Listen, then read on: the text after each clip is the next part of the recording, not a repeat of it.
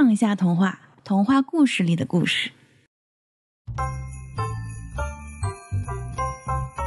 嗨，欢迎回到杠一下童话，我是今天打算开新坑的卡米。我是今天听说卡米又要讲哲学，开始觉得头大的蒂芙尼。不要慌，我今天只是想用存在主义哲学的奠基人、丹麦的宗教哲学家郭尔凯郭尔的理论来套一下。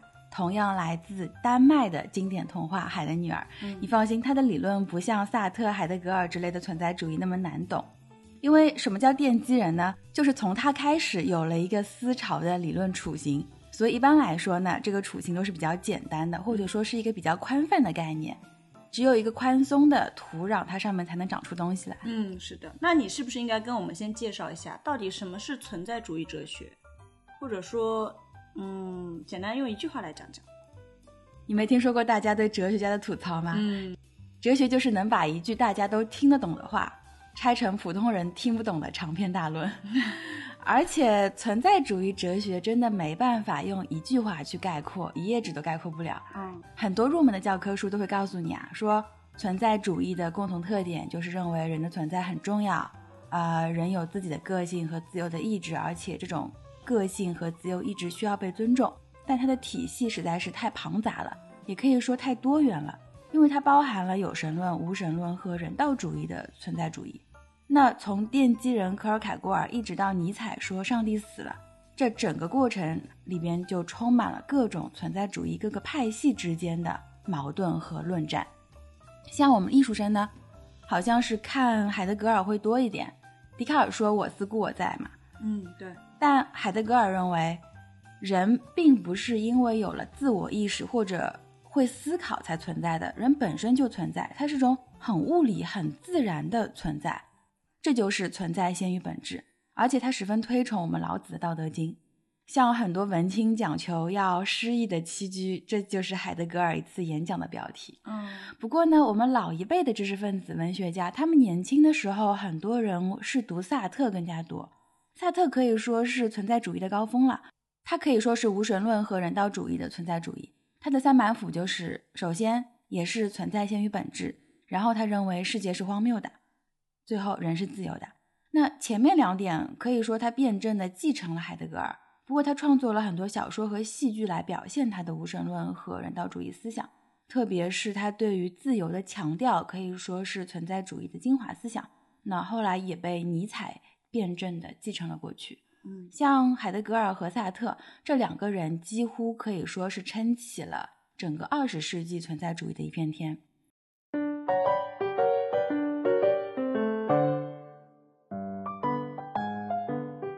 那存在主义它也派生了很多的艺术形式，比方说现在很红的荒诞戏剧、黑色幽默，可以说它都是属于存在主义的，像加缪、卡夫卡、海明威。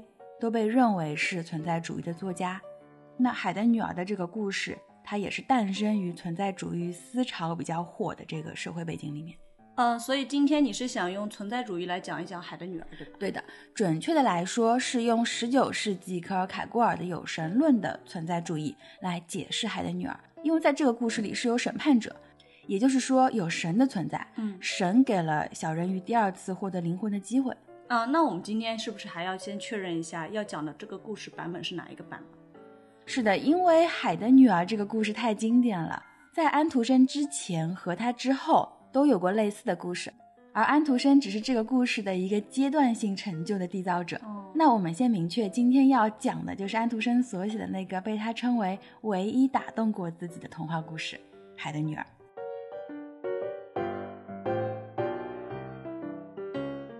海的女儿这个故事，我想大家对它的情节应该是很熟悉了，都不用我们多说。嗯，但是这个故事结局还是让我非常残念的。为什么呢？因为这个王子最终还是娶了邻国的公主，然后小美人鱼也是没有回到大海，而且最后居然变成了浪花里的一道什么泡沫。是的，嗯，不过最后泡沫升到了空中，他也获得了第二次能够获得永恒灵魂的机会，就是用三百年的时间做好事积功德。这个结局其实是很重要的，嗯，因为大多数人都会认为，在爱情上，小美人鱼并没有获得一个圆满的结局，但是在哲学上，这个故事其实是很圆满，而且是很励志的啊。这怎么说呢？我们先来讲一下以萨特为代表的法国无神论存在主义哲学对自然的观点。那他们就认为，人所在的这个世界是荒诞而冷酷的，就所谓的天地不仁，以万物为刍狗。整个自然界和人类社会都在折磨作为个体的人，并且阻碍着人的自由意志。所以，他们这一派对于自然和世界的观点，它是有对抗的，甚至说是有敌意的。嗯，但是科尔凯郭尔他不是那么认为，他是有神论存在主义。什么意思呢？就是说，他认为存在主义是以一种具有神性的方式存在着。他并不像加缪、萨特那样认为世界是冰冷无情的，那人必须通过自身的反抗才可以获得自由。在科尔凯郭尔那里啊，世界上有真理。并且人能够自由地做出选择，而同时也会有神，也就是上帝来做最后的审判。你不用去对抗，你只要用你的选择来践行真理之道，那么上帝就会给出公正的审判。嗯，那这么听起来的话，好像比较符合《海的女儿》的一个故事线索和结局。是的，郭尔凯郭尔之所以能够成为一个主义的奠基人，他一定是颠覆了或者查缺补漏了他上一个主流。思潮的主体思想，在郭尔凯郭尔之前，欧洲社会的主流思潮是理性主义。那他们就认为人是理性的动物，人能够凭借自身的理性去认识和把握世界的规则，就是所谓的“我思故我在”。听上去感觉没毛病啊，很牛逼啊。但是理性主义它一直在忽视人在感性上的存在。嗯，因为人会痛苦，对，会抑郁。也会觉得茫然无助，但理性主义，特别是黑格尔，他会觉得这些问题，只要你的理性思辨达到一定的高度，就都可以被解决。就是你们痛苦，是因为你们没有开悟 啊，听上去好佛系。是，所以为什么会有宗教哲学这个词？最精妙的宗教思想其实就是哲学。嗯，你继续吧。如果说理性主义的观点是完全成立的，那人就是抽象的人。人的身体就不重要了，完全可以就只用一个大脑活着。嗯，很多科幻小说里面都会有这样的设定啊，像未来的人类社会，大家都四体不勤，然后国家就靠一群最聪明的大脑，通过大数据运算来管理。啊，这我听说过，前几年的一个超级火的日本动画《心理测量者》就是这样一个设定嘛。对，那个动画片真的很赞，在当时刷新了我的世界观，在这里强烈安利大家去看。嗯，好了好了，不要歪楼了。那我们这位来自丹麦的宗教哲学家科尔凯郭尔就就对理性主义的观点提出了抗议。他就认为啊，我们每个人对世界的感知都是独特而丰富的。嗯，这就是存在主义初始时期的核心思想，认为人的感性体验和人的个人信仰也很重要。在科尔凯郭尔之前呢，哲学上认为的所谓的真理，嗯。因为人是理性的，所以无论从主观还是客观上面，哲学上所认为的真理，它都应该是一致的，就是主观的真理和客观的真理是一致的。但是在科尔凯郭尔之后，真理就可以是对客观世界里某种不确定的事物的信仰，就好比说，基督教说这个世界是上帝创造的，嗯，但上帝这个存在，它既不能被证实，也不能被证伪。包括其他的神都是，它既不能被证实，也不能被证伪，所以它是不确定的。嗯，但是在郭尔凯郭尔这里，神它这个不确定的存在是可以被等同为真理，也也就是说，你的个人信仰，也就是说，你的个人信仰是可以直接等同于真理的。可能乍一听有点听不懂。他的意思啊，是每个人都有自己所信奉的真理，嗯，你有选择你所认同的真理的自由和权利。比方说你喜欢二次元，嗯，那你的世界就充满着二次元文化。无论我跟你说三次元世界是如何的现充，你说我不听，我就喜欢看动漫。那在存在主义的哲学里面，人们就会尊重你的选择，哦，因为他们尊重的是你的自由意志，你的个体的感性的生命体验。你个体对别人或许不认同，但对你而言是十分狂热的去信奉的某件事物的信仰，他们都会尊重。我这么说你还觉得不靠谱吗？或者说你想被这样以尊重个人意志的态度来对待吗？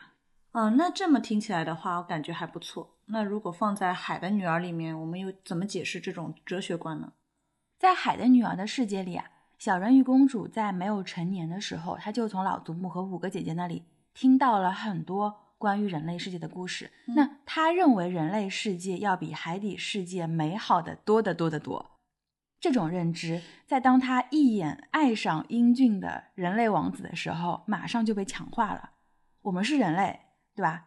你觉得我们人类的世界真的很美好吗？值得你抛弃一切去追求吗？一句话，人间不值得。是啊，你看微博热搜，今天这个出轨，明天那个家暴，后天又碎尸。我妈前阵子又动脑子让我去相亲，然后我每天给她转发微博热搜，她就不想了，你知道吗？虽然我不否认人间有温暖，但客观而言，社会就是由矛盾去推动的，人间就是有悲欢离合。对，在一部分人眼里。人间没有那么美好，人间不值得。但我们的看法重要吗？对小人鱼而言，我不要你觉得，我要我觉得。小人鱼眼里的人类世界，它就是美好的。对，相较于海底三百年的浮华快乐，小人鱼它就是觉得人类的不朽灵魂更加有吸引力。可能我们更加喜欢想长命，对不对？对啊，哪怕他从来没有真正体验过人类世界的生活。但就是对他充满了狂热的信仰和渴望，那这种迷之渴望，他就被寄托在了王子身上，成为了爱情。所以他渴望和王子结婚，渴望过上人类的生活，而这个，它就是存在主义的核心关注点，个人的感性体验和信仰。嗯，现在小人有了理想，而现实是他出生和生活在海底，那么现实和理想之间有鸿沟，怎么办？这个戏剧冲突就推动了下面的剧情，就是他必须得做选择。嗯，所以说选择应该也是存在主义的一个核心观点了。是的，选择就意味着要在不同的事物和命运之间做出决定，并因此承担相应的责任和后果。嗯。这是一种成年人的处事态度，因为成年人的选择都是有代价的。如果说你要 all in 全都要，可以，你付得起代价就行。嗯，你只要知道命运所有的馈赠早就在暗中标好了价码。是的，那在茨威格啊，是的，在戈尔凯郭尔那里，他把人生的选择表述为两种不同的生活方式。嗯，一种就是以美为价值的生活，选择这种生活的人呢，他的世界就是艺术。音乐、戏剧，感觉跟我们很像。另一种就是以伦理为价值的生活，就是要经营好你的婚姻、家庭、事业、人际关系等等。对，那小人鱼也是在这两种生活之间，他做了选择。一种是理想生活，那对他而言就是去他眼里的人类世界；另一种是现实生活，就是他可以在现有的环境下无忧无虑的在海底生活三百年。嗯，那。小人鱼很明显，他是选择了前者。安徒生的原文里写，他渐渐开始喜欢起人类来，渐渐开始期盼能够生活在他们中间。他觉得他们的世界比他的天地要大得多。他主观的相信人类世界更美好，也相信自己一定可以获得王子的爱情，然后去拥有一个不灭的灵魂。而他交换的代价是离开他的亲人，失去他的嗓音。所走的每一步都像在刀尖上一样疼，而且如果得不到王子，他马上会死。说到这里，我发现好像所有以审美为价值取向的选择，代价都是大多数人不太能接受的。所以说，艺术家是孤独的。那《海的女儿》里边，其实他给了小人鱼两次选择的机会。第一次机会就是海巫女给他的那瓶药，那第二次机会。是他的姐姐们用头发换来的匕首，嗯，但这一次小人鱼依旧没有选择家庭伦理，而是继续选择了美。他的这一次选择，也就是大多数读者被感动到的所谓他的善良和奉献，在这一次选择里被强化了。在这里，他的每一次选择，他都遵循的是自己的个体意志，那他是自由的。这两点。就完全符合了存在主义对于个体自由意志选择的这么一个立场。你刚刚说了存在主义在这个故事里的两个关键词，就是个人体验和自由选择。那还有一个神性没有讲到。嗯，在萨特的无神论的存在主义流派里面是没有上帝的。神这种存在，我们在这张专辑的前几期关于宗教的论述里面就讲过，神它是用来创造意义的。那既然萨特所信奉的世界是虚无的，那就是没有意义的。没有意义，神就必然是缺席的。但是在科尔凯郭尔那里，存在主义的思维巅峰就是认识到生命的意义，也就是认识到神性。他说，个体在其内在的经验选择中，至少能够暂时取得关于永恒上帝的认知，在他那里就是最高的境界。也就是说，小美人鱼认识到了这种神性，所以她没有真正的死去。是的，更准确的说，泡沫它原本代表的是虚无。但因为小美人鱼认识到了心中所信仰的善，在她放弃生命之后，看到了太阳，并且得到了天空之神的允诺。他说：“天空的女儿也没有永恒的灵魂，不过他们可以通过善良的行为创造出一个灵魂。通过你善良的工作，在三百年以后，你就可以为自己创造出一个不灭的灵魂。”那他通过了自己的努力和善良，从个体的有限性里面挣脱了出来。获得了一个自我救赎的机会，那这个机会是神的恩赐，让他即便没有得到爱情，却得到了对小人鱼而言爱情的终极意义，就是永恒的灵魂。说到这里啊，科尔凯郭尔的存在主义哲学的三大要素——个体的感性体验、自由意志的选择，以及作为终极意义的神，在这个故事里边都有了体现，并且可以说是贯穿始终的。嗯，当初听这个故事没有觉得这么复杂，现在 听到这么多元素被扯在一起，挺头大的。那你听懂了吗？一点点吧。听完以后感觉，嗯，就算听懂了，又和我有什么关系呢？我相信啊，并不是只有你一个人有这种感觉。我觉得哲学就是灵魂和世界相处的一种认知吧。嗯，王尔德也写过一个《海的女儿》的改编版，叫做《打鱼人和他的灵魂》。但他的故事设定是很反转的，在他的故事里边，男主人公想尽办法要抛弃自己的灵魂，呃，去追寻去到美人鱼的世界。嗯，他在故事里边就反复说：“我的灵魂对我有什么价值呢？我不能够看见他，我不能够触摸他，我又不认识他。”然后整个故事给人一种追妻火葬场的感觉。嗯，那他最后追到了吗？没有啊。优秀的作家都是用人物的命运来展现他的哲学观点的。一个要放弃灵魂的人，怎么配拥有爱情呢？你连灵魂都没有，居然还想找灵魂伴侣？这倒也是。但就是这个被人类抛弃的灵魂，却是小人鱼付出生命追求的东西。嗯，我在和伊林录番外的时候啊，他的重点也是爱情。他就觉得说得不到爱情，那这个故事它就是个悲剧。最后得到灵魂又怎样呢？还不是孤孤单单一个人。但我觉得灵魂富足的人。是很少会感觉到寂寞的，因为他们自己的世界就已经是很有趣了。嗯，但是有一句话叫“得不到的就是最好的”。是的，那我们今天讲了科尔凯郭尔的存在主义哲学在《海的女儿》这个故事里的体现。当然，这只是看待这个故事的一个角度。我并不是说这就是对的。嗯，因为根据科尔凯郭尔的哲学，每个人都可以有自己的感性的、主观的个体体验。嗯。啊，那么在这期节目的最后，也要抱歉的说，因为年底了，我的本职工作会比较忙，而且这张专辑的粉丝反正也不是很多，所以我们 节目发布的周期将从一周两更调整为每周一更，啊，以后都是每周六早上零点更新。节目的时长呢，还是二十分钟左右，根据内容的不同，也会有一些的弹性。是的，在这里我们也十分感谢为这张专辑打分、评论、转发的朋友们。你们的支持就是我们继续做内容的最大动力了。下一期呢，我们要从一个比较得罪人的角度，也就是女性主义的角度来解析这个《海的女儿》。那今天的节目就到这里，杠一下童话，我是卡米，我是蒂凡尼我们在下期等你。